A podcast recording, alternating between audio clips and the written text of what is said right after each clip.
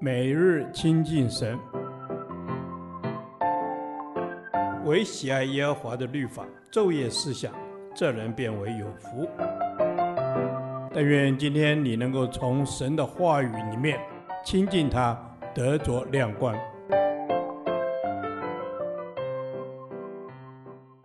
立位记第四十二天，立位记十九章三十二到三十七节，爱的真谛四，不喜欢不义，只喜欢真理。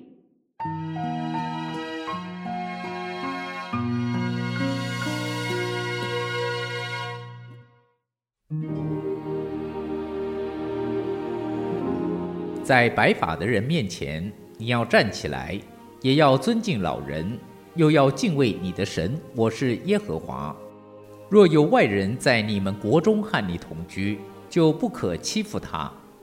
和你们同居的外人，你们要看他如本地人一样，并要爱他如己，因为你们在埃及地也做过寄居的。我是耶和华你们的神。你们施行审判，不可行不义，在尺、秤、升斗上也是如此，要用公道天平、公道砝码。公道升斗，公道秤。我是耶和华你们的神，曾把你们从埃及地领出来的。你们要谨守遵行我一切的律例典章。我是耶和华。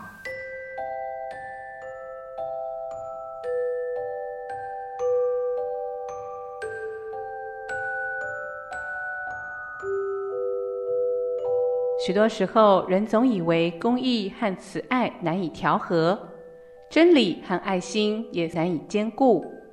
保罗在爱的真谛中却说，爱是不喜欢不义，也就是有爱的人必然厌恶不义。他进一步解释，只喜欢真理。使徒约翰也说，爱你们是为真理的缘故，所以真理、公义、爱心并不冲突。而且是互相兼顾的。一、审判必须公义。神说：“你们施行审判，不可行不义，不可偏护穷人，也不可看重有势力的人，只要按着公义审判你的邻舍。”这不仅表示公义的标准是绝对的，也提示了人的审判之所以会失去公义，无非是两种状况：因同情弱势而失去公义的标准。或是为自己的利益袒护有势力的人。然而，公义是建立在真理的根基上，是就是，非就非，不因对象不同而有所改变。所以，为有势力的人妄判是不义，为穷人扭曲事实也是不义。偏护穷人是不当的爱心，偏袒有势力的人是没有爱心。二，生活讲究诚信。神又说要用公道天平、公道砝码、公道升斗、公道秤，这是提醒选民，公义不只是法庭上的事，也是生活中的事。因为天平、砝码、升斗、秤都是生活中的事物，所以神不许可人用诈欺的手法得利，也不许可人用不同的标准去对待不同的人。三。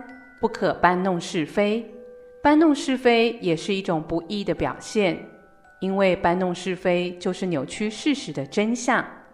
事实一被扭曲，当然就背离了真理。搬弄是非在圣经中的他处，或译作往来传舌，又译作缠谤人，这也显示了搬弄是非者的动作及动机都与爱心背道而驰。四。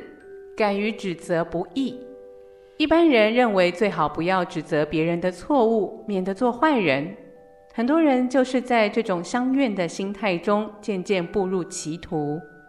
然而，神要他的子民用出于爱心的动机来责备，而不是恨。就如十七节经文所提醒的，不可心里恨你的弟兄，也如保罗所说的，用爱心说诚实话。由恨出来的言语，往往不是指责，而是批判；不是善言规劝，而是恶言夸大；不是指引正路，而是落井下石。当然，也有人因着恨，在该指责的时候却闭口不言。然而，若是该说而不说，做错的邻舍可能因此入罪，这个不说话的人也要因此担罪。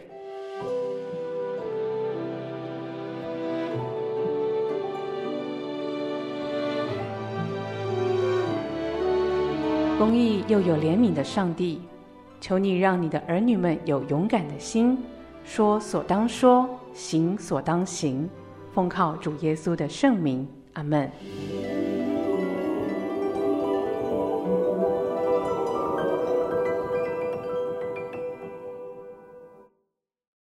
导读神的话，哥罗西书三章十六节。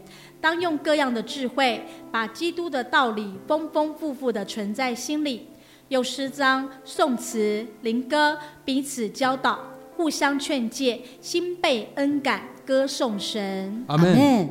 主啊，我要用各样的方法来熟读你的话语，并且要把你的话牢记在我的心里，因为你的话是我生命的泉源，是我每日的灵粮。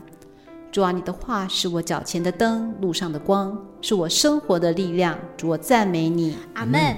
是的，主，你说当用各样的智慧，把基督的道理丰丰富富的存在心里。你的道理是真真实实，又真又活的，而且是丰富的。愿我能有智慧，用诗章、颂词、灵歌，将这些道理存在我的心里，成为我生命的指引和帮助。阿门。亲爱的父啊。感谢你的话语指引，透过这段经文，你告诉我，当用各样的智慧，将京都的道理存放在我的心中。是的，叫我可以彼此教导，互相劝诫，用诗章、颂词、灵歌来赞美你。哦，主啊，让我可以把你的道放在我的心中，互相劝诫，来赞美耶稣。谢谢你，让我日常生活当中常常的来赞美你，数算你的恩典。阿门。主啊，谢谢你赐下话语，也赐给我智慧与能力。使我能把你的话语记在心里，让我常常渴慕听你的话语，用你的话来勉励人，用我的心灵诚实，还有各样的恩赐来歌颂赞美你。阿门。是的，主，求你给我智慧，用诸般的智慧，可以将你丰丰富富的道理存在心里，而且不止存在心里，是能够表明出来的，并且我能用诗章、颂词和灵歌彼此教导，互相劝诫。帮助我们，让我们彼此的心都能被你的恩典所感召，诚诚实实地由内到外来歌颂你。阿门。是的，主啊，你是配得赞美的，你是以以色列赞美为宝座的神。谢谢你，你设立宝座在我们当中耶。Yeah! 透过诗章，透过颂词，透过灵歌，哦，主啊，让我可以与弟兄姐妹在相处的时候，透过你的道理来建立彼此之间的信心，并存放在心中。这是我们的祷告，奉耶稣基督圣名求，阿门。耶和华，你的话安定在天。直到永远，愿神祝福我们。